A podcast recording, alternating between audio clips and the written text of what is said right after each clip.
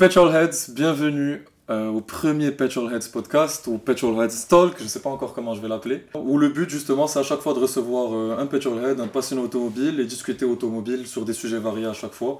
Vu qu'on s'est rendu compte qu'en fait à chaque fois quand on se réunit on fait que parler voitures.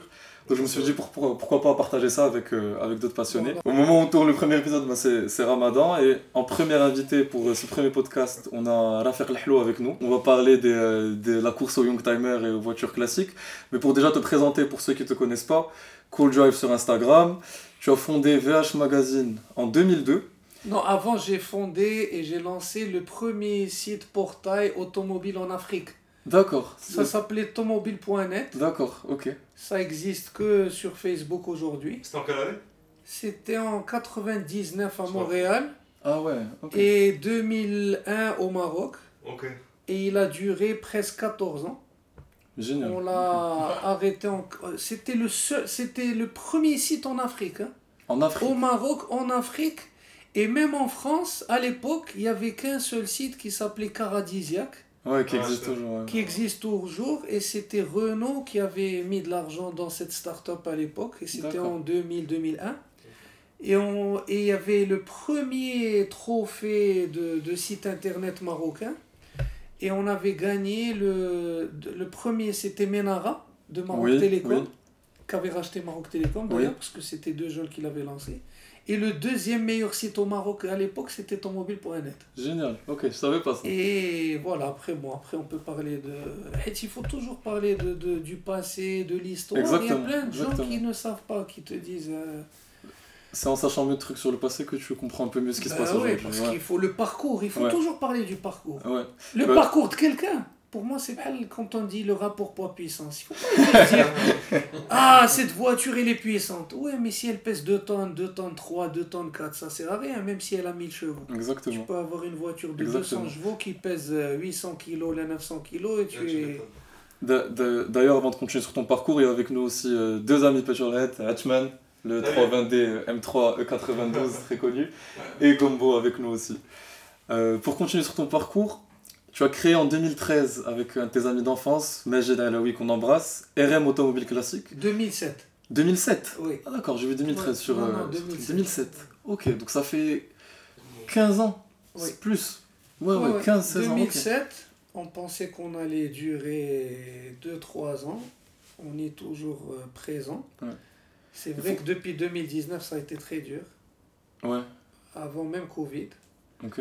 Après, je peux expliquer pourquoi. Ouais, ouais, on va, on, va, on va se pencher sur ça.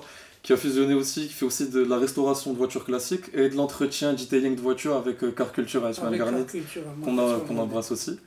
Et chose intéressante sur laquelle on va parler tout à l'heure, je pense qu'il y en dit long sur tes choix automobiles, c'est que tu es aussi diplômé de l'école de design Svaro en Suisse. Exactement. De design automobile. Ça aussi, ça fait partie du parcours. Donc maintenant que les présentations sont faites, euh, comme je t'ai dit, je voulais qu'on parle de l'intérêt euh, grandissant aujourd'hui pour les voitures classiques, que ce soit chez les jeunes ou chez les, euh, ou chez les plus grands. Et première question, c'est toi, d'où t'es venue cette, déjà cette passion pour l'automobile? Je m'en suis rendu compte, en fait, je sais pas si c'est ton père, si c'était familial ou si c'est tout seul, tu, tu aimais ça ou pas du tout? Alors, la passion automobile a débuté avec mon grand-père Lerhamo. D'accord. qui travaillait à Air Atlas avant que ça ne devienne Royal Air Maroc. D'accord. Et il était dans le département logistique. Donc euh, les camions transport, les... c'était lui le, le, le responsable, de, de, un des responsables de donc, tout ce qui était logistique, euh, transport. C'est pour ça que tu les avions aussi du coup. Voilà, ça aussi c'est les avions parce que la famille de ma mère, donc il y avait plusieurs personnes qui bossaient à la Royal Air Maroc et Air Atlas. Et donc il avait un, un, garage chez lui à la maison. Et c'est vraiment les garages comme on voit dans les films des années 50-60, avec chaque, euh, chaque outil, euh, la forme de l'outil peinte sur euh, un plateau en bois. Et cette odeur d'huile, et chacun, chaque membre de, de, de la famille à l'époque, moi j'étais, je suis né en 70, donc je me rappelle euh, il est décédé en 84, donc j'ai passé 14 ans. Euh, chaque fois qu'on allait chez les grands-parents, je rentrais chez, avec lui dans le garage, il était en train de, de faire quelque chose dans une des voitures d'un membre de, de la, famille. Donc, Hada qui voulait installer un rétro plus grand, Hada qui voulait. C'était un passionné de mécanique. Passionné de mécanique, c'est incroyable. Il avait des voitures sympas ou là il avait, il avait des Fiat, donc Fiat 125, Fiat 131 Mirafiori. Euh, exactement, il avait, il avait une 403 Peugeot, pas celle de, de, de, Colombo, mais la 403 familiale. Euh, donc il a eu pas mal de voitures. Euh, et bon, là, donc ça a commencé par ça. Ma mère, du coup, tous les jouets que j'avais, c'était que des voitures. Donc les, Matchbox, c'était pour nous, c'était la marque de voitures à acheter. Les voitures miniatures, mhm. c'était la marque Matchbox. Euh, il y avait même une marque qui s'appelait Tonka. Et avec la marque Tonka, si tu vois les formes de, des, des camions qui faisaient et tout, et des petits pick-up et tout, c'était comme exactement la forme des Hammer. D'accord. Euh, qu'est-ce qu'il y avait encore? Donc après j'avais des voitures, euh, c'est dommage, j'aurais voulu partager les photos et tout. Mais ça on peut le faire dans une vidéo chez au garage. je dois ressortir les photos, quelques extraits de vidéos et tout. Ça aussi, ça fait partie du... pour mieux illustrer le parcours et comment est venue la passion. Donc, euh, bah, bien sûr, après, mon père aussi aimait les voitures. Donc, j'étais celui qui décidait quelle voiture acheter dans la famille, je pense à l'âge de à l'âge de 14-15 ans. Je pense qu'on est tous passés par de la position de aussi en tant que passionné dans la famille. Le décide. Ouais, c'est ça. Euh, Qu'est-ce qu'il y avait aussi? Donc, euh, après, bon, c'est normal, euh, karting, donc du karting. Mon premier cadeau quand j'ai eu 9 ans, ou le cadeau que j'ai demandé, c'était un abonnement à l'Automobile Magazine France. D'accord. Donc ça, c'était quelque chose. D'ailleurs, il y avait un bureau de tabac à côté de nous c'était rare de trouver un point de vente qui avait des magazines automobiles, donc euh, aussi, aussi bien achalandés, aussi bien... il n'y avait pas YouTube, il n'y avait rien, il y avait... ça. Alors, ça veut dire que si je demande un cadeau aussi important, c'était quelque chose de recevoir l'automobile magazine chez soi, à la maison, livré ou la délivré par le facteur. Là, c'était quelque chose. Donc c'est pour ça que c'est bien d'être passé par des étapes. D'accord. Il y avait ni YouTube, comme il a dit. Euh, donc il n'y avait que des magazines. Les magazines, il fallait se les procurer. Il fallait attendre une fois tous les mois. Donc ça sortait en France, mais ça prenait 15 jours, 3 semaines pour qu'il arrive au Maroc. Et donc c'était le grand jour quand je recevais ce magazine. Donc tous les jours, je rentrais, est-ce qu'on a reçu quelque chose? Mm des fois, euh, le magazine se faisait voler parce qu'il ne trouvait personne à la maison, il le mettait la boîte aux lettres. Je pense que c'est un point qui, qui, revient beaucoup dans la passion automobile, c'est la patience, que ce soit dans Project Car, en spotting, c'est toujours de la patience, mais ça te fait, ça te fait savourer encore plus. Mais la patience, ça, c'est pas que dans l'automobile, c'est dans tout. Partout, c'est vrai. la déception aussi. C'est vrai. donc magazine, donc famille, magazine, jouets, euh, karting, euh, après, donc euh, j'ai commencé, j'ai eu la chance de bosser pour un, pour un, un grand fabricant donc, de tabac, c'était Philippe Maurice à l'époque. Et Philippe Maurice était connu pour être un grand sponsor du, de tout ce qui est sport automobile. F1 notamment. F1, rallye. et donc quand j'ai bossé chez Philippe Maurice, j'ai eu la chance d'aller dans des grands prix de Formule 1 avec des clients VIP. Donc de, et ça, c'était quelque chose. Hein, ça, D'aller voir un grand prix dans le, VIP paddock. D'ailleurs, en 93, ça c'était avant que je bosse chez Philippe Maurice, mais j'ai eu la chance d'avoir accès à des invitations donc euh, VIP. Mhm. Et j'ai rencontré Paul Newman. Ah ouais J'ai presque rencontré, je il était à quelques mètres de moi, Ayrton Senna. Ton idole. Voilà, mon idole. Il y avait Michael Andretti qui était le coéquipier de Senna. À l'époque, c'était plus McLaren Honda ou la McLaren, c'était McLaren avec le moteur Ford. C'était une année où ils n'avaient pas bien. Euh, c'était, c'était d'ailleurs là. V12 ou V10 Non, non, non, je pense que c'était un V. Non, le, le Ford c'était un V8. Euh, mais les voitures n'étaient pas performantes. Mm. Parce que la Formule 1, bon, c'est pas que le moteur, c'est le châssis.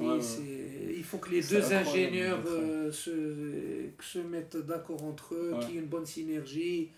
C'est incroyable de se dire que tu es dans. Enfin, je pense que pour tout, enfin, la majorité, avoir déjà accès à un, un, un grand prix, en VIP, ça change toute l'expérience. C'est autre chose. Mais encore une fois, encore une fois, il faut regarder le Grand Prix chez soi à la maison. Il faut si on a la chance d'aller comme ça en VIP, parce qu'on avait accès à tout. Hmm. On avait accès au garage, on avait accès au motorhome où, où ils se reposaient.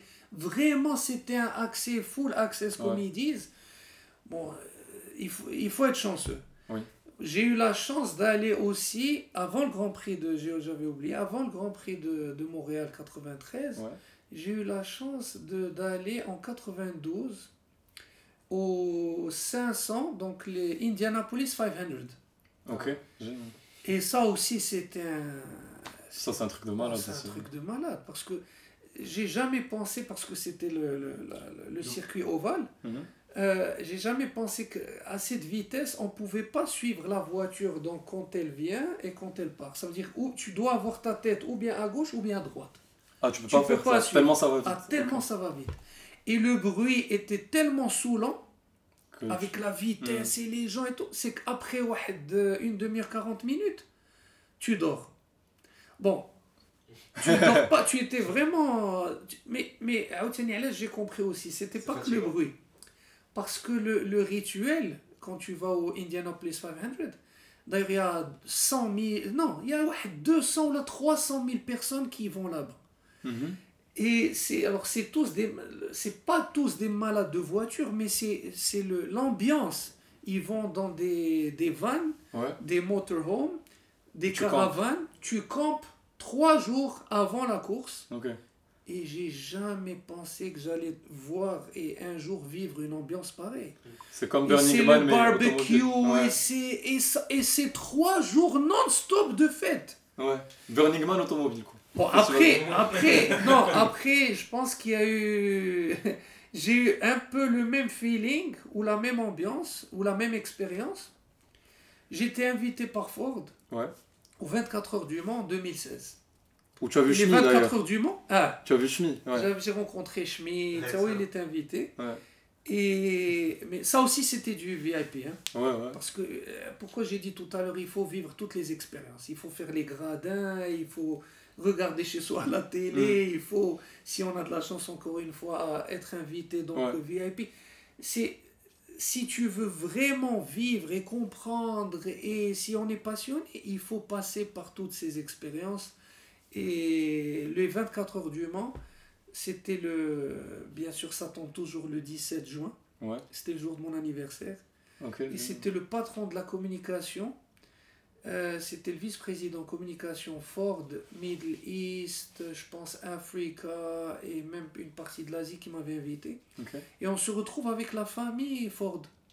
La, les vrais descendants Ford oui, oui, oui, les descendants. Il y avait, d'ailleurs, il y avait Bill Ford qui, qui est le CEO de Ford. D'accord.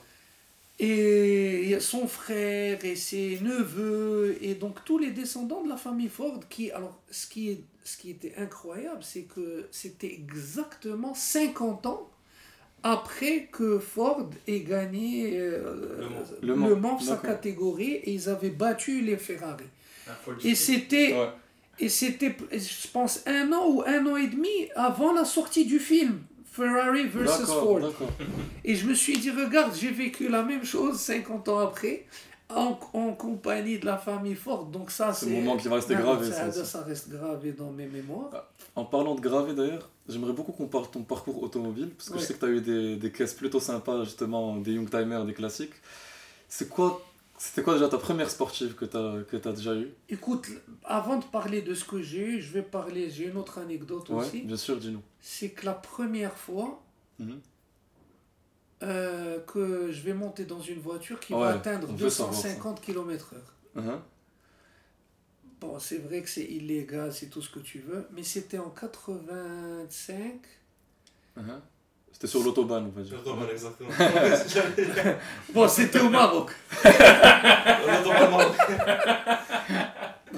Il n'y avait pas beaucoup de voitures. Mhm. Je ne sais pas, est-ce que c'était pendant, c'était pendant Ramadan, avant le Ftor? Ok. Et il fallait s'assurer qu'il y avait personne sur. Bon, déjà, il y avait presque personne sur les routes. Hein. Avant. C'était pas comme aujourd'hui. Et c'était avec Saïd Aoueta. Mhm. Un an après, ou là, quelques mois après qu'il soit revenu de, des Jeux Olympiques de, où il avait gagné sa première médaille d'or. D'accord. Et il avait acheté une 2 litres 3 16 soupapes, qui est la concurrente directe de la BM M3 E30. Daily 3 c'est ou pas parce que c'est la Ford ou Non, non, non, non, non, quoi mais c'est pas la Ford Cosworth. Ah, non, ok. non, Sierra Cosworth. C'est c'est la concurrente. C'est la Mercedes 190 E 2 litres 3 16 Ah, d'accord, d'accord. Ouais. Avec ok. la, la, la première en bas et tout. Ok. Et, et j'avais quatre- entre 14 et 15 ans et je monte avec Saïd Aoueta. Bon, déjà, Saïd Aoueta, C'était ouais, la méga, méga, méga, méga star. Et, et il est venu, comme il savait que j'étais un malade de voiture, il est venu, il est venu me récupérer de la maison. Mhm. Et il m'a dit, viens, on va, on va faire un tour avec la voiture. Et sincèrement, c'était, c'est un truc de malade. Inoubliable. Inoubliable. Le compteur était gradué à 2,60. Je sais pas comment on est monté à 2,50.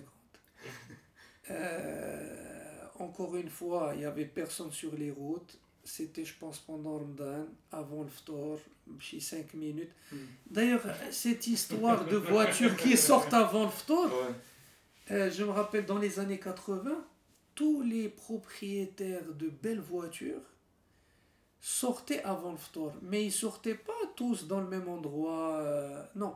Ils sortaient, ils faisaient le pâté de maison. et Mhm. La corniche, à l'époque, il n'y avait rien, c'était vide. Ouais. Et c'était deux sens, c'était Ouais, pas un seul sens. Il y avait d'ailleurs les voitures qui stationnaient au milieu. Ah oui, oui, oui. si tu trouves, si tu revois les photos et tout. Non, je me rappelle pas.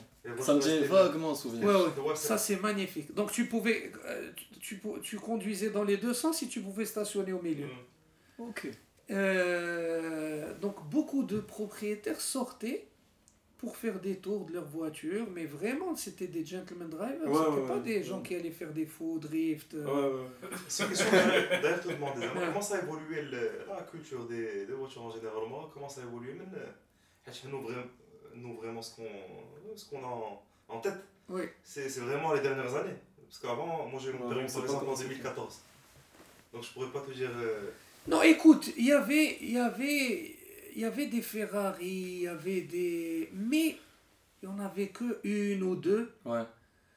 Euh, et d'ailleurs, quand tu voyais cette voiture passer, ou là, quand tu voyais une, une M3, ou là, une 190 E2316, ou une 911, comme il n'y en avait pas beaucoup, euh, c'était vraiment quelque chose Le- quand tu voyais passer cette journée. voiture. ouais.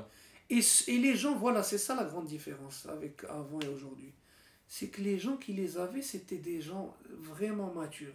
Ouais. C'était pas des gens qui faisaient le fou, qui, qui vont euh, je f- faire des bruits. Euh, Les voitures euh, ne faisaient pas autant de bruit, il n'y avait pas cette folie de Ouais. euh, Lynn. Inox, Akrapovic, machin, amplificateur de bruit. Donc, ouais. Il n'y avait pas ça. C'était, tu voyais la voiture.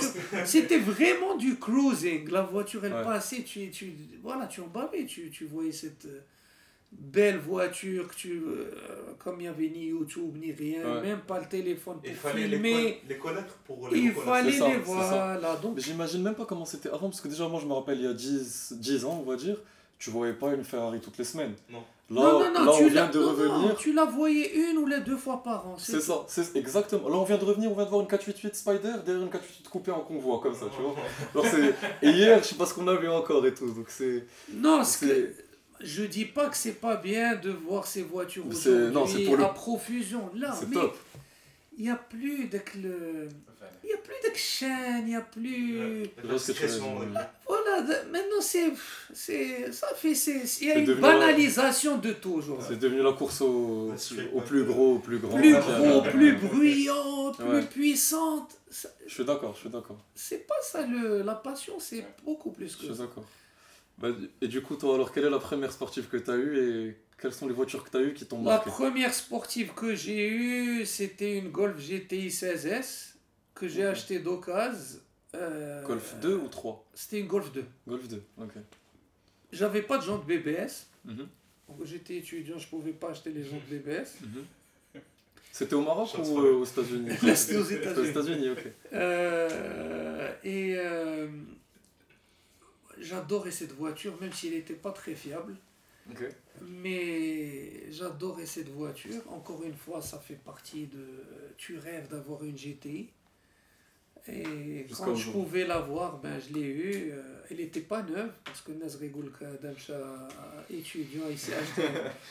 elle avait 6 ans ou 7 ans, mais elle était, elle était en bon état, elle n'avait pas beaucoup de kilométrage.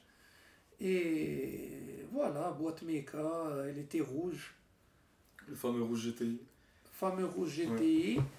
Euh, à l'époque, notre manière de tuner la voiture. Euh, euh, c'était avoir de belles jantes, avoir euh, la, la surbaissée ou la, la rabaissée. C'était pas forcément le moteur euh, non, il n'y avait pas cette histoire de reprogrammation du moteur ou là du boîtier électronique.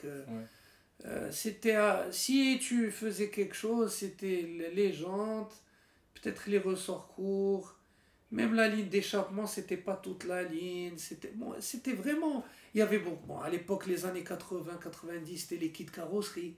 Donc les, voilà, les, les, tu, tu, tu élargissais la voiture. Euh, c'était, il n'y avait pas les volants airbag, donc tu pouvais mettre un volant Momo, la Nardi ou quelque chose. C'était les inserts, la planche de bord. Donc tu mettais tu mettais des trucs comme ça voilà, tu mettais du bois ou là, du carbone ça mais c'était pas du vrai carbone c'était juste, euh, euh, du, du, carbone adhésif. voilà adhésif. C'était les stickers à fond. Donc euh, tu mettais un voilà c'était ça la personnalisation. D'accord. Et après ça après c'était après c'était aussi une Honda CRX ok après, c'était, ça c'était la légèreté absolue. C'était un fan de malade. Tu, tu t'éclatais, mais vraiment. j'imagine même pas.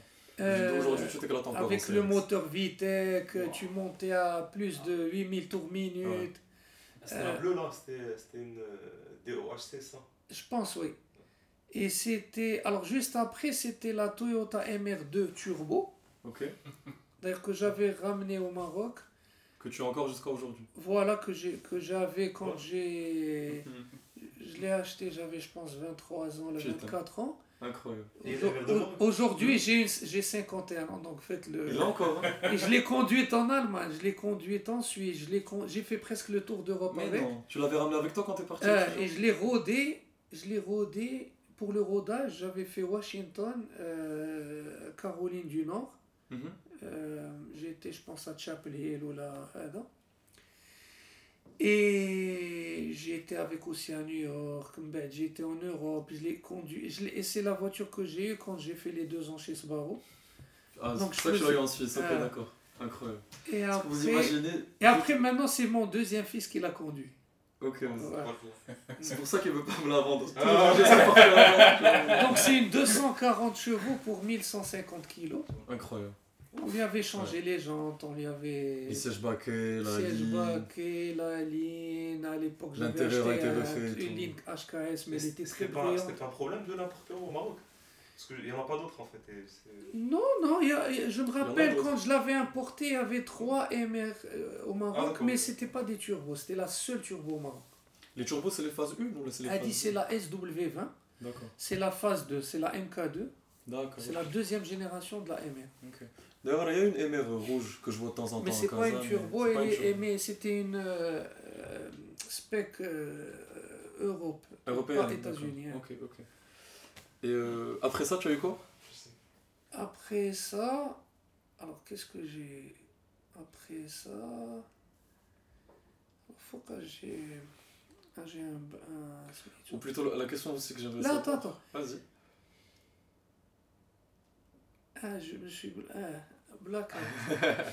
Qu'est-ce que j'ai après la MR C'est ah. dingue. En attendant que je trouve, moi je trouve ça juste incroyable d'avoir une voiture à la début de ta vingtaine. Moi là j'ai 22 ans, bientôt 23 ans.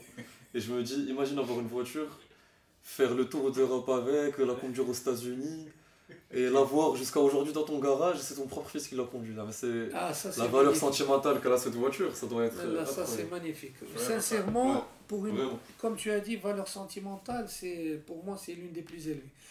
Par contre, euh, les gens qui disaient ouais, c'est une japonaise et tout, sincèrement, c'est l'une des voitures ou les des sportives que j'ai eues les plus fiables qui existent. C'est la réputation des Japonais. Alors c'est très simple, elle n'avait pas démarré pendant 2-3 ans. Mhm. On avait fait juste un changement d'huile, juste changer la batterie, elle a démarré au quart de tour.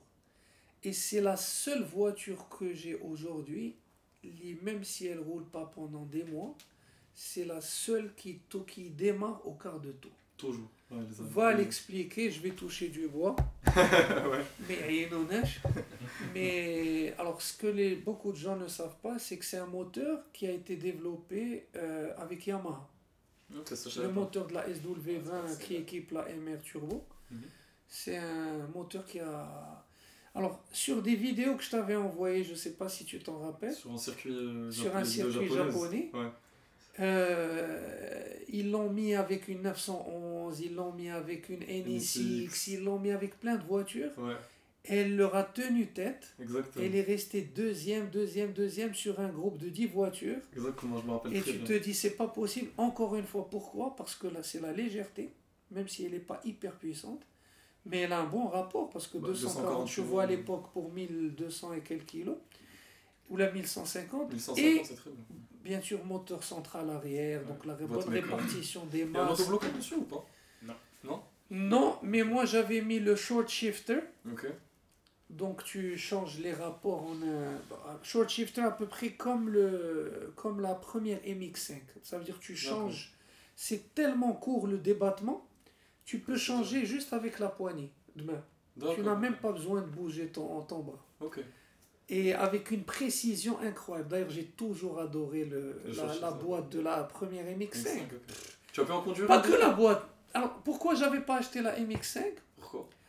Bon, c'est vrai que je voulais, je voulais un peu plus, quelque chose de plus puissant, mais j'ai adoré le, comment on dit, le fun factor de la MX5. Il était. Ouais, très parce qu'elle euh, a presque le moteur central avant, presque. Mhm.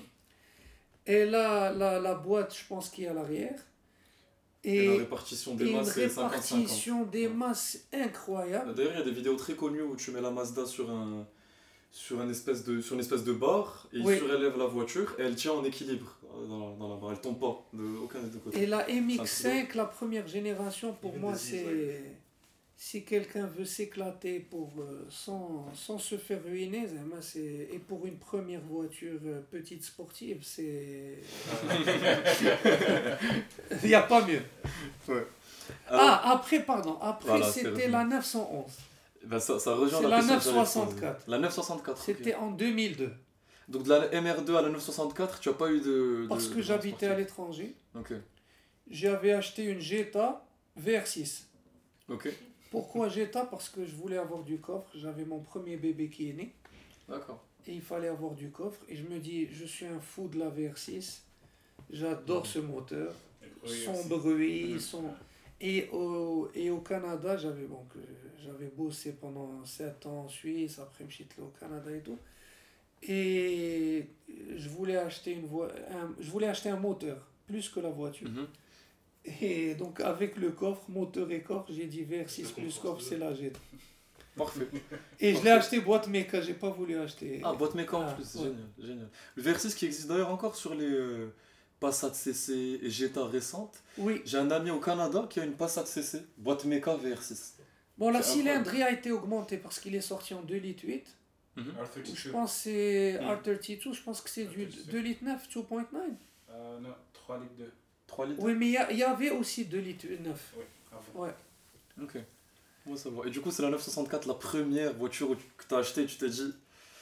Alors, Hadi, elle était à Tanger, elle appartenait au père d'un ami qui mhm. l'avait utilisée donc, euh, pendant les 5 premières années. Mhm. Et après, je ne sais plus pourquoi il l'utilisait plus. Je pense parce qu'il y a eu un moment avec la campagne de. Euh, crise de pétrole, non Non, non, c'était pas la crise de pétrole.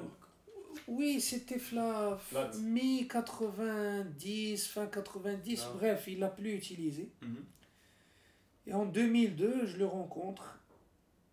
Quelqu'un m'avait donné, m'avait dit que, que cette 911 était à Tanger. Mhm. Et il s'est trouvé que c'était un ami. Donc il a bien voulu te la vendre. Parce qu'il voulait, son père ne voulait pas s'en séparer. Il voulait, je pense, la laisser son fils ou les. Comme c'est haram de laisser une 911. Dormir dans le garage. Dormir. Euh. Heureusement que c'était un hangar, que c'était pas à l'extérieur, parce que c'est très humide et tout. Mais quand même, c'est une voiture qui n'avait pas circulé pendant 4-5 ans ou plus, je pense. tu m'as dit que tu avais dépensé pas mal d'argent pour un travail de réhabilitation incroyable. Énorme, tu m'avais dit. Les pompes, les... il fallait changer beaucoup de choses. Mais ça, en termes de fiabilité, je la placerai numéro 2 après. Bah, en deuxième position après la Toyota. Jusqu'à aujourd'hui, des fois, quand on se voit au garage, des fois, c'est quand tu te chauffes, c'est ton délit pendant quelques jours, quelques semaines, tu la conduis tous les jours. Après, tu la poses au garage de 3 mois, après, tu la reprends. Et Heidi, c'est pour moi, c'est. Mais Foucault, j'ai eu la. Je me suis dit que je rêve un jour d'avoir une 911. Mhm. C'était. Euh, d'ailleurs, c'était. Euh, Abdeslam Araki, notre, le designer, designer euh, marocain, constructeur.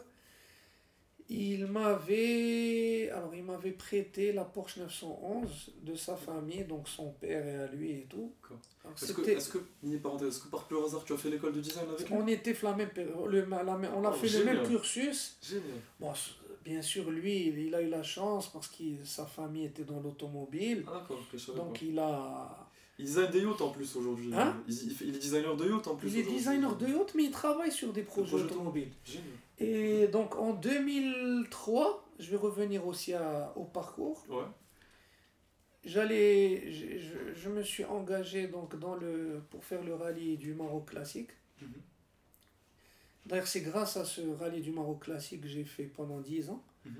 que j'ai eu cette. Euh, j'ai viré vers les, les classiques, et les Youngtimers. Parce que et mon premier rallye du Maroc classique, eh ben mhm. c'est, c'est, je remercierai jamais assez Abdeslam Araqi de m'avoir prêté cette 911 parce que c'est pas n'importe qui qui vous donne une 911 pour faire 911. C'était il y a 19 ans aujourd'hui, 2002. C'était quelle euh, génération C'était une Targa 911, euh, le, le, le modèle G, donc 3 litres 2 Targa, qui était en bon état.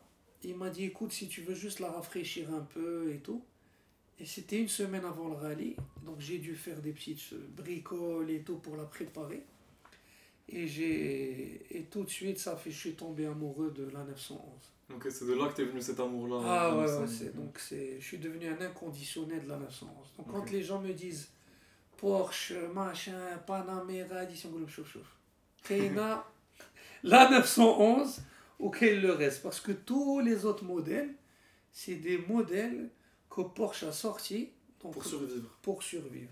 Bon, maintenant, c'est plus qu'une survie. Ça fait de, ouais, mais à la base, le Cayenne a débarqué pour sauver Porsche. Le, à l'époque, c'était le président de Porsche qui s'appelait Wendland Wiedeking, mhm. avec son team euh, que j'ai rencontré d'ailleurs. Mhm. J'ai même rencontré euh, la troisième génération de la famille Porsche, Dr Wolfgang Porsche. Ah ouais, Avec ses enfants, donc quatrième génération Porsche. Et ça aussi, ça c'est un autre chapitre, Chine. Quand je t'ai dit, je vais ressortir les photos. Non, il faut voir ça, fait partie du parcours. Toutes les, toutes les personnalités du monde automobile que j'ai rencontrées, des pilotes, des, des, des, des, présidents de, de grandes marques, des, c'est des rencontres mémorables. Ça aussi, ça fait partie de la passion. C'est pas seulement. Il y a plein d'anecdotes que tu en gardes, il y a plein d'anecdotes que tu me gardes, que tu me racontes. Ah, notamment la fameuse, la fameuse de, le, Singer. De Singer. Où il a vu le. En gros, il a vu le, le PDG, le créateur de Rob Dickinson. Rob Dickinson qui a créé Singer. Et il l'a vu au salon de Genève, c'était ça C'était au salon de Genève il y a deux ans. Où il a croisé M. JWW aussi, je tiens à le préciser. Qui est, qui est, qui est parmi les, les youtubeurs automobiles les plus sympathiques que j'ai rencontrés. Bon, le premier c'est Smail de Petrolhead Direct. Et le deuxième c'était Mr. GWW. c'est mon inspiration numéro une. Euh, non, vraiment, comme il est derrière la caméra, c'est un gars top, top, top. Hyper gentil. Et, et, en gros, tu avais dit au créateur de Singer, il lui a dit. Euh, je te laisse le dire. D'ailleurs, il y avait un véhicule Virgin, mais il était coincé. Ah ouais. ouais, oh là D'ailleurs, je ne le suis plus depuis longtemps. Je pense qu'il a arrêté un peu les vidéos. Il vient de reprendre ah, récemment. He's back. He's back, yeah.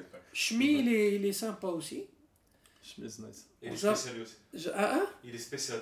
Il est spécial. bon, il s'habille pas très bien. toujours les mêmes chemises à rayures, toujours les mêmes... Ah L'autre qui est, qui, est très, qui est hyper cool aussi, c'est Through Glass. See Through Glass, je t'en avais Oui, See Through Glass, oui, oui. Il avait une 4C oui, oui, est très sympa aussi. Ouais. ouais. Very nice guy, very nice guy. Bon, tu sais, Seb Delaney, il est sympa. Très sympa aussi, Seb, ouais. Bah, euh, la vidéo qu'on a faite euh, au garage et avec, euh, avec les gars après, bah, elle est passée sur sa chaîne finalement.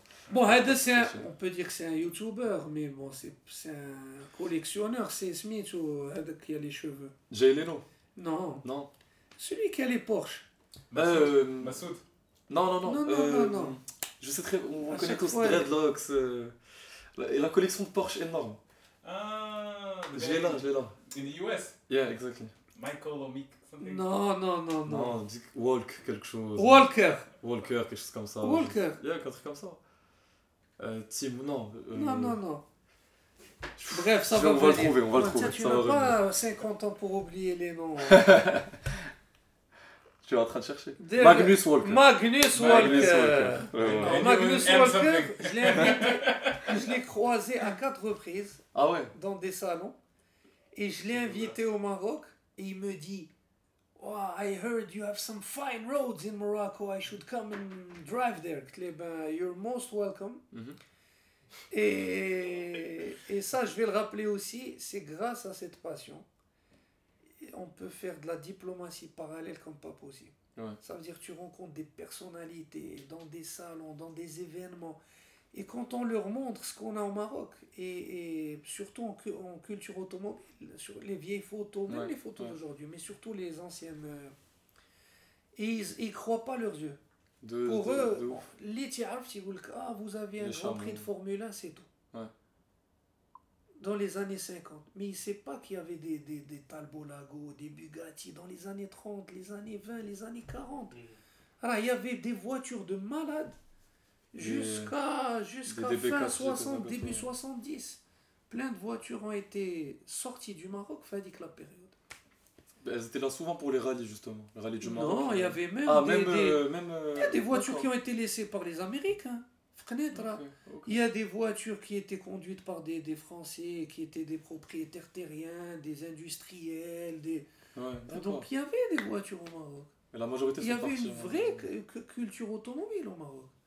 Donc le Maroc, là, c'est pas Ad Bnina, on monte les voitures ou la Non, il y a un vrai background derrière. Là, celle que l'anecdote que j'aime ressortir à chaque fois, mhm. C'est le, le, l'un ou le, le, premier client de Mercedes, c'est un sultan marocain en 1892. La première voiture vraie Mercedes à l'époque ça s'appelait Daimler. Oui, la Benz numéro 1, c'était une un, c'était un sultan marocain. Le sultan Moulin Hassan. Je savais pas, ok. Donc il y avait des voitures, la première course entre, au Maroc c'était en 1912. Entre Casa et Rabat. Il y avait des, des courses dans les années 20, 30, 40, 50, quelque chose. si tu voyais les voitures, des Ferrari, des Bugatti, des, des DKW, des... il y avait des voitures de malades. Je savais pas que c'était aussi, aussi riche que ça. Bah, tout ça pour dire que tu as dit au, au créateur Ah, de Rob Dickinson Ouais. Rob Dickinson, alors c'est un gars sympa. Ouais, j'imagine. Je trouve tous les gens qui ont réussi, c'est des. C'est des gars sympas.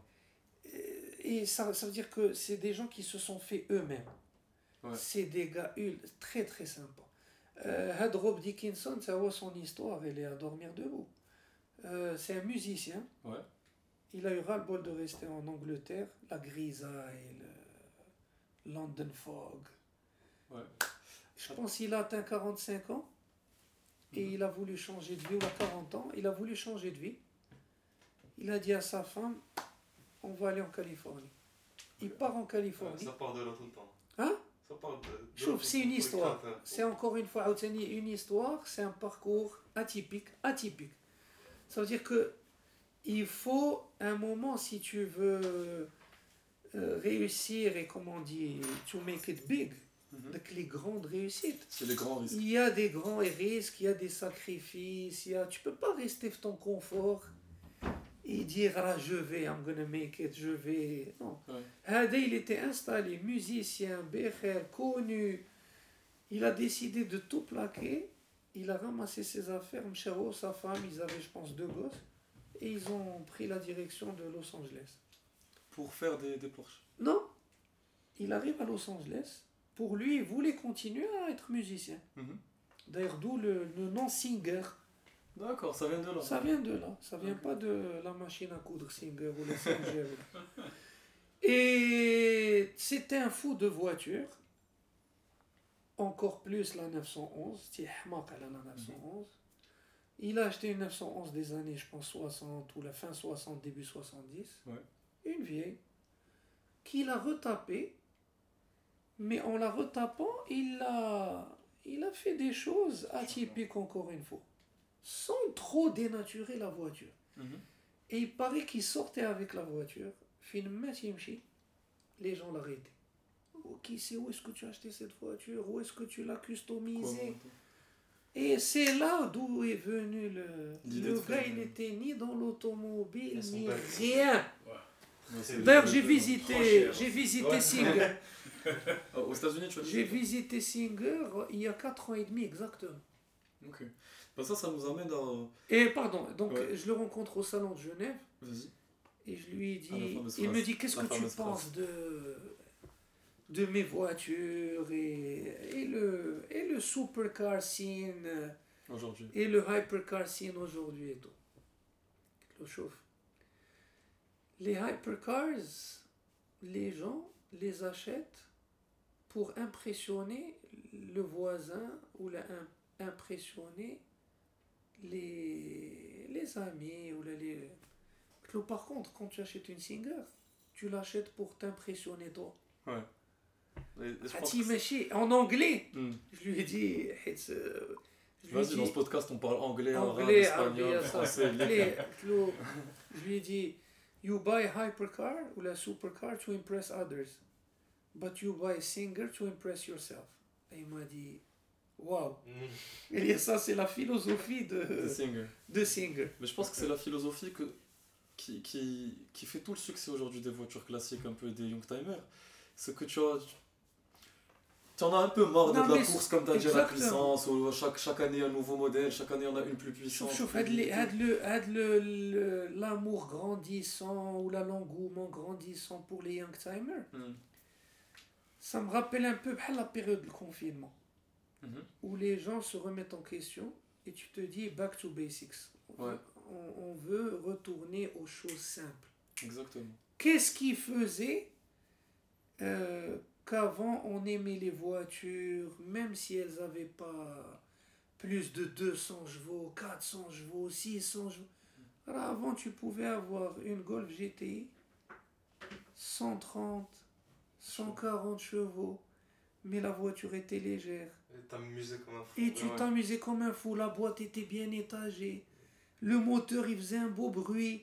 Baraka, tu vois, Les, quand les gens me disent Ouais, qu'est-ce que tu penses de la dernière McLaren, je sais pas quoi, qu'est-ce que tu penses d'elle? Lamborghini, d'ailleurs Lamborghini, je sais plus où ils vont. la course aux chevaux, la course à la puissance, les, les voitures qui ressemblent à Transformers et Goldorak. Bon, c'est vrai qu'il y a un public pour ça, il y a, il y a des acheteurs pour ça. Ah Moi je dis les Lambeaux, c'est les voitures de club, euh, nightclub owners et. C'est la, la réputation. Mais si on, est des passion, si on est un vrai passionné et on veut s'éclater avec un budget raisonnable, alors, tu peux acheter une Golf GTI qui a 25 ans aujourd'hui. Et Dieu merci, Lyon notre fédération, qui est la Fédération Royale Marocaine des Véhicules Anciens, la mhm. FRMVA, .ma d'ailleurs le site, mhm. On, on, est en train de créer une section Youngtimer, ouais, une commission Youngtimer. D'ailleurs, je veux que tu fasses partie, j'aimerais bien que tu fasses euh, partie. et tu réunis tous les Youngtimers. Et d'ailleurs, il y a beaucoup de gens qui ne le savent pas aujourd'hui. On, est, on accepte la BM-E30. On accepte... Euh, les premières E36 aussi. Les E36. Encore une fois, il faut qu'elles soient dans leur état d'origine. Ouais, Bon, leur état d'origine, ça veut dire que le moteur, il est d'origine. Elle n'a pas été transformée en, moteur, en motorisation diesel. Oui, oui, bien sûr. Euh, elle n'a pas un kit carrosserie qui dénature complètement la voiture. Hmm. Euh, il faut qu'elle garde l'essence du modèle. Voilà, il faut garder l'essence le, le, du modèle, il faut qu'elle soit bien entretenue. Donc il y a toutes les voitures, bon, toutes les voitures qui, qui, qui, ont 25 ans et plus ne peuvent pas être considérées comme des Youngtimers. Je ne vais pas prendre une 205 SR, euh, voiture euh, avec la carte collection. Mais la GT 1 litre 6 205 et la 1 litre 9, oui. c'est des voitures de collection. La CTI aussi, qui est le modèle cabriolet, c'est une voiture de collection. Euh, donc il y a plein de voitures. Si vous avez des questions, que, quelle est la voiture qui peut être euh, éligible euh, dans la catégorie Youngtimer Collection? Faites appel à nous, faites appel à Smail, donc via de Petrolhead.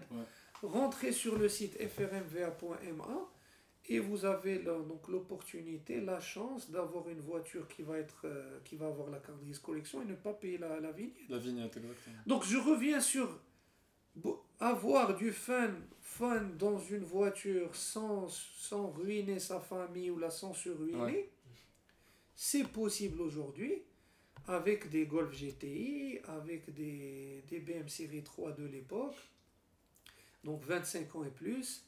Euh, donc il y a plein de, voitures. Un Range Rover par exemple. oui, oui, oui, il a raison. Le Range Rover, le, le P38. Le P38, ça passe. Encore une fois, il faut qu'il soit dans son état d'origine.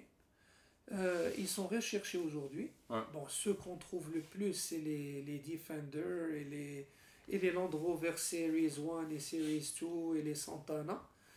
Et ce que j'apprécie énormément les gens maintenant qui achètent des anciens Land Rover, qui les ah retapent. Moi j'avais cette problématique, je voulais en prendre un, mais j'ai déjà une voiture à 8000 dirhams de vignette. Ouais. J'allais pas en prendre une autre, surtout que. Voilà, euh, donc remettre la voiture dans son état est magnifique. Euh, la customiser, mais sans la dénaturer, c'est très sympa. Ouais. Euh, donc, moi, j'encourage les gens à aller dans ce sens de Youngtimer je veux qu'on élargisse les, les, les, les, passionnés de Youngtimers. Je suis totalement d'accord avec toi. J'ai vu qu'il y avait un club qui existait, le Slow Car Club. Exactement, ouais. Euh... Oui, un peu de tout. C'est pas que Youngtimers, il y a un peu de tout. Voilà, il y a un peu de tout, c'est bien. Donc, c'est les. Euh, encore une fois, c'est pas nécessaire de dire ah, j'ai pas un million, j'ai pas 500 000, j'ai pas 2 millions, j'ai pas 3 millions. Ah, jamais je vais me je vais être considéré comme quelqu'un qui a une voiture. Non, tu, tu peux avoir une Golf, une GTI. Euh, Parce que, moi, ce que je dis toujours, c'est que grâce à. Là, tout à l'heure, tu parlais de la passion automobile, comment ça pouvait, comment ça pouvait faire des connexions. Bah, c'est que peu importe le budget, tu peux être dans une, euh, dans une Clio 3 RS ou dans une 458 ou dans une 4C ou dans une M3 92. Euh, avoir les moyens, ne pas avoir les moyens, au final, quand tu es passionné, c'est tu te réunis, tu parles que de ça, tu passes de bons moments. Je, l'ai toujours dit, quand on est passionné, passion ben, égale partage. Ouais. ouais. Euh, donc, quand on est passionné, il n'y a pas d'âge, il n'y a pas de. Il n'y a pas de. Il n'y a pas comme. Gender. Voilà, il n'y a pas de gender, il n'y a pas de race, il n'y a rien. Tu... D'ailleurs, quand on va dans des, des événements à l'étranger, on dit qu'on est marocain, euh, on parle de notre passion automobile. Dès qu'on parle de notre passion, tout de suite on oublie l'âge, on oublie l'origine, on oublie la religion, on oublie tout. Donc il n'y a plus les stéréotypes qui, qui ressortent. Ah, c'est l'arabe. Euh, exactement, exactement. Ou là, d'où il sort celui-là. Non, c'est tout de suite, on commence à te respecter parce que tu sais. bien sûr, le passionné doit avoir des notions. Les notions, elles viennent comment? Elles viennent par le vécu, elles viennent beaucoup par la culture. il faut par la lecture, il faut lire. D'abord, malheureusement, Lyon, tu vois que des vidéos. Avant, l'avantage des magazines, c'est que tu lisais que tu, et tu suivais certains journalistes automobiles et qui écrivaient quoi. Hmm. Et donc, la culture automobile passait beaucoup par la lecture. La documentation. Bon, aujourd'hui, tu as des livres, tu as de beaux livres qui parlent du design, qui parlent de chaque période automobile, donc les années 50, 60, 70. Euh, et donc, quand on est passionné, on peut être, comme tu as dit, avec un gars qui a une Ferrari. Exact, Et si c'est un vrai passionné, c'est pas un gars juste bling bling, euh, comme j'ai dit tout à l'heure, il a acheté juste ça pour impressionner le, le monde. Et ben, il va apprécier cette Golf, il va apprécier cette 205 GT, il va apprécier cette BMW 30, il va apprécier, il va se sentir à l'aise avec tout le monde. Exactement, et je pense que c'est un autre truc qui, qui fait que de l'engouement pour les voitures classiques ne fait qu'augmenter, et les Youngtimers, parce qu'on se dit que maintenant, en général, tu vois quelqu'un débarquer avec une, une 300 SL, allez, qui est une voiture qui a plusieurs millions d'euros, et tu vois quelqu'un débarquer avec, euh, euh, pour cliché, je vais dire euh, Lamborghini Aventador, qui vaut tellement moins, mais tu auras, tu auras, tu vas jamais te dire que le gars qui est dans la 300 SL est là pour se la péter ou là quelqu'un de forcément très riche ou quelque chose comme ça. Les voitures classiques attirent, attirent plus de sympathie directement envers, par rapport aux gens. Tu dis plus ça, c'est sûr, tu dis pas, là on aime quand tu, surtout quand le gars il conduit euh, d'une manière euh, respectable. Tu vois ce que je veux mmh, dire? Donc, mmh. euh, comme j'ai dit, dans les années 80, 70, 90, les gens étaient plus respectueux. Ils étaient posés, ils avaient une certaine maturité. C'était pas des petits jeunes qui avaient ces voitures qui qui les utilisent comme des. des, des d'une manière dangereuse et tout ça. pas aussi puissante aussi, je pense. Et c'était pas aussi puissant. Dernièrement, j'ai vu une Ferrari d'une 488 accidentée à Casa avec les. Donc, même ça, c'est une erreur. Alors, tu ne peux pas conduire une voiture de 400, 500, 600, 700 chevaux. Toi, tu n'as pas eu. Quel vécu tu as eu? Mm. quel, Tu n'as pas eu de. Et il y a des étapes à suivre. Ouais. Chris Harris disait ça, qu'il y avait un essai une fois qu'il a fait avec un Kilo 3 RS et une 997 GT3. Tu, te rappelles ça que tu m'avais envoyé? Et il disait tu, tu peux pas t'amuser dans la GT3 si tu ne sais pas t'amuser dans la Clio 3 RS. Exactement. exactement. D'ailleurs, Chris Harris, que j'ai rencontré aussi à Marrakech, il ah était venu faire un tournage au Maroc. Malheureusement, ils avaient que 48 heures. Euh, il m'a dit, euh, bon, lui aussi, il a 6 ou la 7 voitures. Il est à fond dans le Youngtimer. Ouais. L'une de ses voitures préférées, c'est la, la première M5 euh, de 93, 94. Il en a une, ouais. Aujourd'hui, il roule une 911. Il a une 911 GT3 Touring. GT3 Touring. Et une M2 compétition. Ouais. Voilà, mais tiens, ouais, tu tu, tu peux te faire plaisir avec pas grand chose. Ça, et moi, j'ai beaucoup d'estime pour quelqu'un qui va acheter une, une, euh, une GTI ou là, une E30 M3 ou les Shihaja. Bon, c'est vrai que la M30 c'est cher. Oui. La E30 c'est cher, mais je vais parler plus de, de je vais donner plus l'exemple des GT 205, Golf et tout ça. J'ai plus d'estime pour un gars qui va acheter comme ça une bonne base et qui va la restaurer ou la, la retaper sur une période de quelques années et la sortir et respecter la voiture parce qu'il a mis du temps, il a mis de l'argent, il sait, il va valoriser ce véhicule. Ça veut dire que tu vas pas ce véhicule, tu vas pas le, comment on dit, trash, tu trash the car, ou là, drive it like you stole it, euh, sans respecter. oui, parce que euh, il faut respecter le, il faut, bon, il faut ménager le moteur, euh, genre tu démarres, tu vas pas tout de suite solliciter ah, la mécanique, laisser chauffer, laisser ton, monter en température là l'huile moteur, il y a plein de choses qu'il faut faire. Il faut quand même bien la conduire. Là, d'accord, les turbos, mais il faut avoir des notions. Moi, j'ai fait du karting, j'ai fait de la Formule Ford. J'étais même invité à, ça je ne l'ai pas dit tout à l'heure, j'étais invité par Renault en 2006 pour faire 4 tours en, de, de la Formule 1 d'Alonso. Bon, elle était limitée à 14 000 tours minute, sachant qu'elle montait à 16, 17 000 ou les 16 000. Et on avait fait de la Formule Renault le matin et on a fait Formule 1, Formule 1 4 tours, le, le, le circuit Castellet-Paul Ricard. Et après, dernière, dernière séance, c'était avec euh, Kovalainen. Ah non, avec Nelson Piquet Jr. Je suis mhm. monté derrière lui dans une biplace euh, F1. Et, ça, et là, j'ai compris ce que les ingénieurs télémétrie me disaient quand euh, ils me montraient ma courbe. Ils me disaient, mais vous freinez pas. J'ai dit, non, mais je freinais. Non, non, non. Et là, vous accélérez pas. Je dis non, j'accélérais.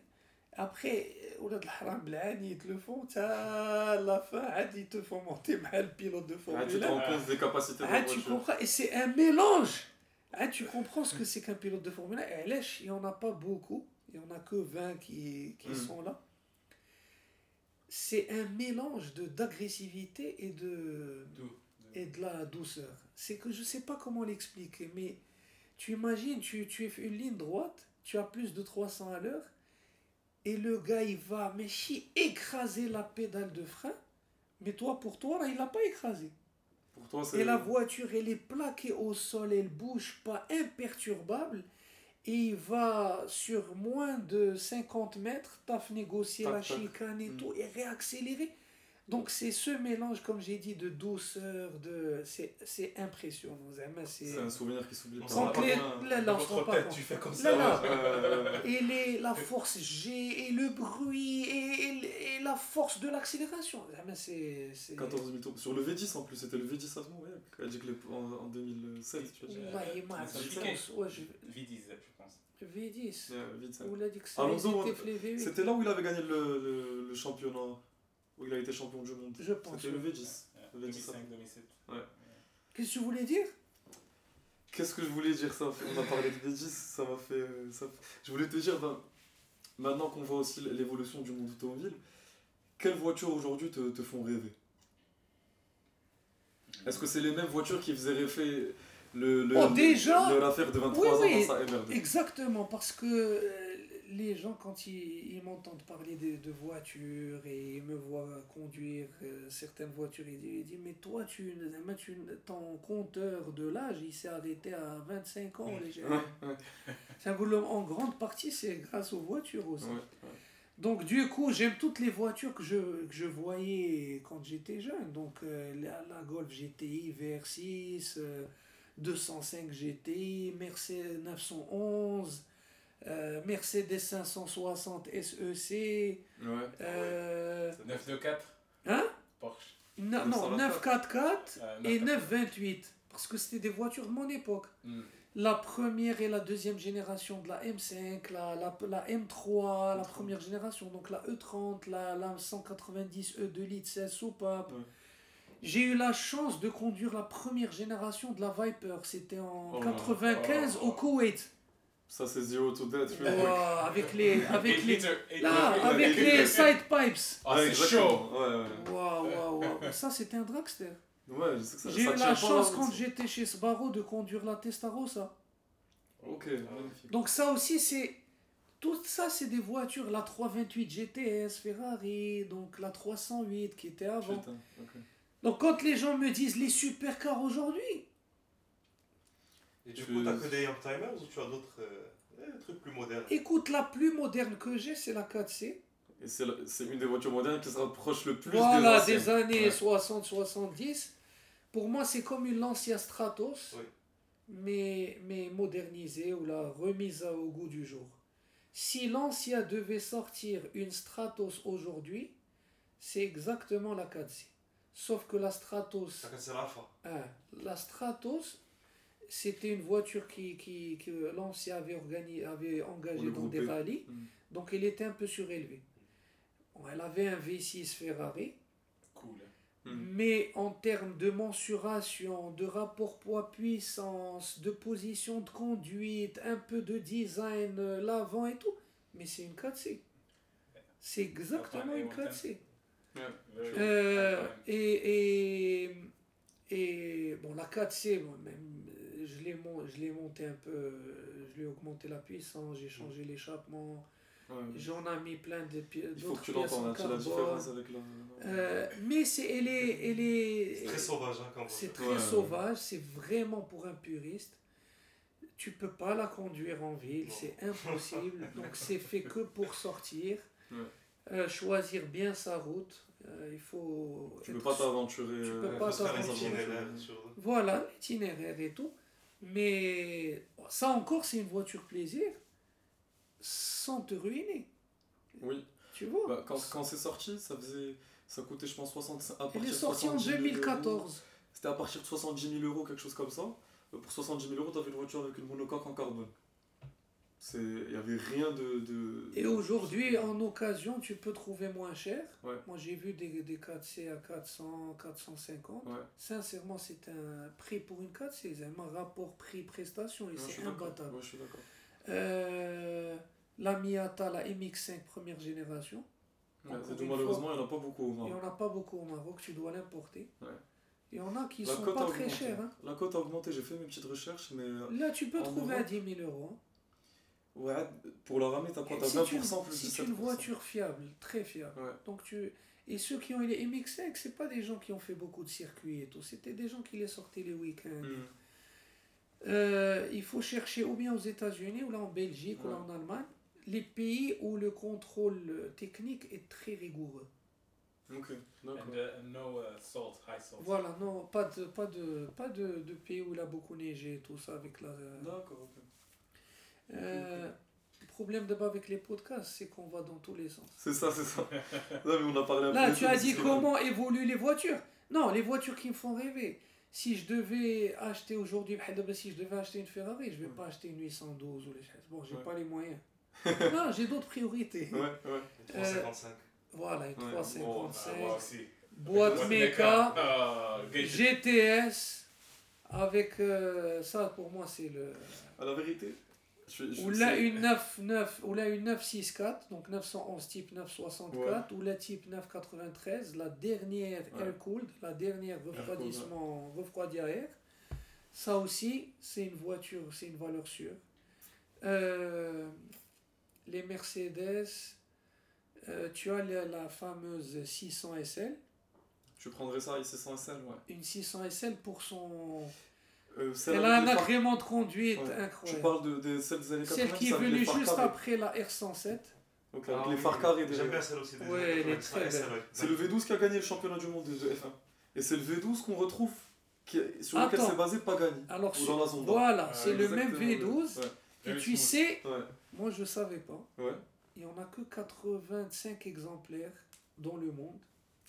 Et c'est le vrai moteur qui a équipé la Pagani Zonda, la première. Mhm. C'est la SL73. D'accord, j'ai dit. SL73, ouais. SL73. Only 80 units produced. Moi, j'aime toutes les voitures, si on veut résumer. Euh, bon, j'aime pas les grosses mensurations. J'aime pas quand euh, ça dépasse la taille du 911. Mhm. Pour moi, c'est la 911, je parle des années 90, mhm. pas 911 d'aujourd'hui. J'aime une taille euh, maîtrisée, j'aime un poids qui ne dépasse pas 1200, 1300 grands max. Mhm.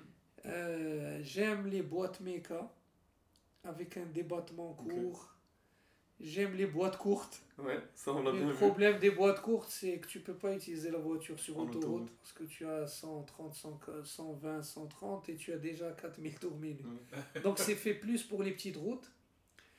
Euh, lâche parce que ça monte très vite et c'est comme si tu fais corps avec la voiture. Voilà, tu fais corps avec la voiture.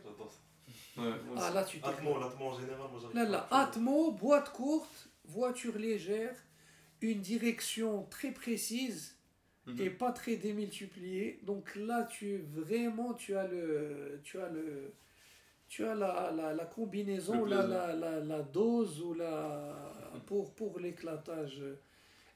Ah si, tu vas pas me croire. Un de mes daily drivers, c'est la, la, petite Suzuki Jimny que j'ai ramené, acheté après le Wrangler. C'est incroyable comme elle me rappelle la 205 GTI les fin 80 ah C'est un moteur 115, 125 chevaux, mais la boîte, elle est d'une précision, boîte méca. Mhm. Et la voiture, elle pèse que moins d'une tonne c'est très simple, tu t'éclates comme pas possible. Avec le Les gens vont me dire Ouais, mais qu'est-ce que tu racontes euh, C'est un. Euh, mais chauffe, tu t'éclates comme pas possible. Bon, c'est vrai que sur l'autoroute, euh, les, les, les, le couple il est, il est naze, mais on s'en fout. Ça veut dire que sur, sur des petites routes, en mm. ville, euh, moi, je dis quand il y a les dodanes, tout le monde, quand tout le monde euh, décélère, toi tu accélères avec les Non, mais je t'ai vu en plus, je t'ai vu une fois en plus, vraiment il saute. Genre la voiture elle fait ça, elle saute Non, si, encore une fois, si, comme on dit en anglais, if money was no object, j'aurais je choisirais tout de suite une Aston Martin euh, DB5. Je choisirais une Cobra ah parce que pour moi c'est un dragster cette voiture et mhm. j'ai conduit une Cobra. une vraie Cobra ou les, rééditions La vraie Cobra ça coûte 1 million de dollars le faux. Ils étaient en aluminium, tu oublies. Ce qu'on appelle des reproductions. Officielles. Des, des Cobra Revival qui ont été faites, bien refaites euh, qui sont pas donnés non plus. Hein. Ouais, c'est six chiffres en Donc, euh, carrosserie en fibre de verre. Oui. C'est quoi ça A dit Sa Majesté, il en a de la Stone, euh, la Vantage et la volante. V8, ouais, ouais. Ah, ça, c'est quand euh, Aston hein. était fabriqué à la main. Hein. C'est comme un muscle car. Yeah, exactly. C'était des... Là, ça, c'est beau. Et le bruit mais, mais cette voiture, il fallait, il fallait, je pense, euh, s'arrêter pour euh, faire le, le, ravitaillement toutes les, tous les 100 km. Si tu, ah. si tu la conduisais, ça c'était du 30 litres au 100 ou la 35 litres Facile, facile. Donc, tu as dit là. Donc Aston DB5, Cobra, Jaguar type E. Ouais. Euh, Porsche 911, je vais tricher, j'aimerais choisir 3 911. Vas-y. La 964 euh, Turbo. Turbo. Ouais. Euh, la 911 type G 3 litres 2 Turbo Look Speedster. D'accord. Et la 993 biturbo. Bon, même si Porsche l'appelle turbo, c'est une biturbo. C'est un biturbo, ok. Et ça, c'est. Non, pardon, la 964, pas la turbo, la version RS. La Carrera RS, la de litre 7 RS. La Carrera RS. Euh, Qu'est-ce qu'il y a encore? Donc on a dit E-Type, Aston Martin DB5. Alors Ferrari, la 288 GTO de 87. Oh, c'est un Alors Hadik, wow, wow. alors cette voiture pour moi c'est, c'était la voiture qui a servi de base pour le développement de la F40. Exactement. Et cette voiture, il y a un qui l'utilisait presque tous les jours. Mhm. Mais bon, heureusement qu'il était. C'est pas, c'est pas un financier ou, ou un médecin qui va tous les jours dans son cabinet ou dans son bureau. C'est un pilote de Formule 1. Mhm. Il s'appelle Eddie Irvine. Irvine, ça Ouais, Eddie Irvine. Et Eddie Irvine, quand il était chez lui, euh, en Écosse, eh ben, il utilisait cette voiture. Tous les jours. Tous les jours. C'était son daily drive, mais bon, son daily drive, comme j'ai dit, c'est pas un daily drive. Et cette voiture, je me rappelle, elle coûtait l'équivalent en euros. Elle coûtait à l'époque, je me rappelle quand elle coûtait 250 c'était énorme à l'époque. Ah, C'était il y a 20 enfin, Jusqu'à aujourd'hui, c'est énorme. Aujourd'hui, elle a dépassé le million. Ouais. Et pour trouver une 288 GTO de fin 80, donc de 86-87. Bon, si tu as remarqué que les voitures que j'aimerais avoir, la seule, j'ai pris plusieurs versions, c'est aussi la 911. Et, et, encore une fois, une voiture de rêve, ce serait la 959. L'avant-gardiste. L'avant-gardiste. Ah, je vais te poser une question pour terminer le, le podcast. à la euh, bah, juste ton mot de fin sur cette première expérience. Déjà, je voulais te remercier d'avoir accepté directement l'invitation. Parce que si vous êtes nouveau, si c'est la première fois que vous découvrez cet univers, il bah, faut que je rappelle que Rafik, c'est une des premières personnes qui m'a toujours soutenu depuis le début. D'ailleurs, c'est grâce à toi que je me suis lancé sur YouTube avec la, la première vidéo dans la 124 Avart. La première sortie qu'on avait fait avec euh, Smaël, c'était. Première fois de ma vie que quelqu'un me donne déjà une voiture à conduire. C'était la 124 Avart. Et je connais, je connaissais pas beaucoup ouais, Spider, je connaissais pas beaucoup l'univers. On a fait, on a conduit un peu et tout. Après, il m'a dit T'as filmé maintenant Pourquoi pas Filme-toi en train de parler, vas-y, saute le pas, tu, tu perds rien. Et ça fait, toi, tu étais dans la mini, je me rappelle. La mini, ouais. Et, je te suivais, je me suis éclaté, j'ai découvert les voitures plaisir. Donc, je te remercie du fond du cœur d'avoir accepté l'invitation de, de, soutenir toujours à ce point. Et euh, j'aimerais beaucoup que tu me donnes ton mot de fin pour. Euh, le mot de la fin, c'est que ça me fait énormément plaisir d'être entouré de passionnés encore une fois, la passion, quand on est passionné par quelque chose, d'une manière générale, là, on est passionné par la vie. Moi, ma passion automobile m'a ouvert beaucoup de portes, m'a fait rencontrer des gens exceptionnels, de qualité, m'a fait découvrir des pays. D'ailleurs, mon pays, je l'ai découvert grâce à, cette passion, à cette passion automobile. Euh, les rallyes. les rallyes, d'ailleurs le rallye Maroc classique qui était organisé par feu Jean-François Ragès, un grand monsieur, un français euh, qui venait au Maroc dans les années 60-70, qui travaillait d'ailleurs dans le magazine Sport Auto, très mhm. connu, qui existe toujours. Donc il, était, il venait couvrir les rallyes du Maroc de l'époque. Et en mi-80, en 92 ou là en 93, il organise le, le, premier rallye du Maroc classique. Donc comme le revival de ce Maroc classique, mais pas sur les pistes. Et c'est un rallye de gentleman driver.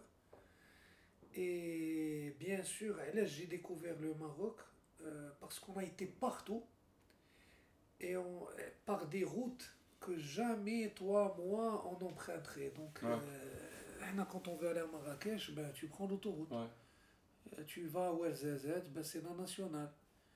Lui, c'était que les, comment on appelle en anglais, les B-roads, des petites routes sinueuses, et on a été partout.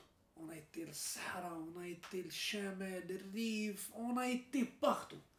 Donc imagine des voitures de 40, 50, 60 ans qui parcourent des petites routes qui passe par des oueds, qui passe par des barrages, les dunes de sable. Je me rappellerai toujours, où il y avait de la neige.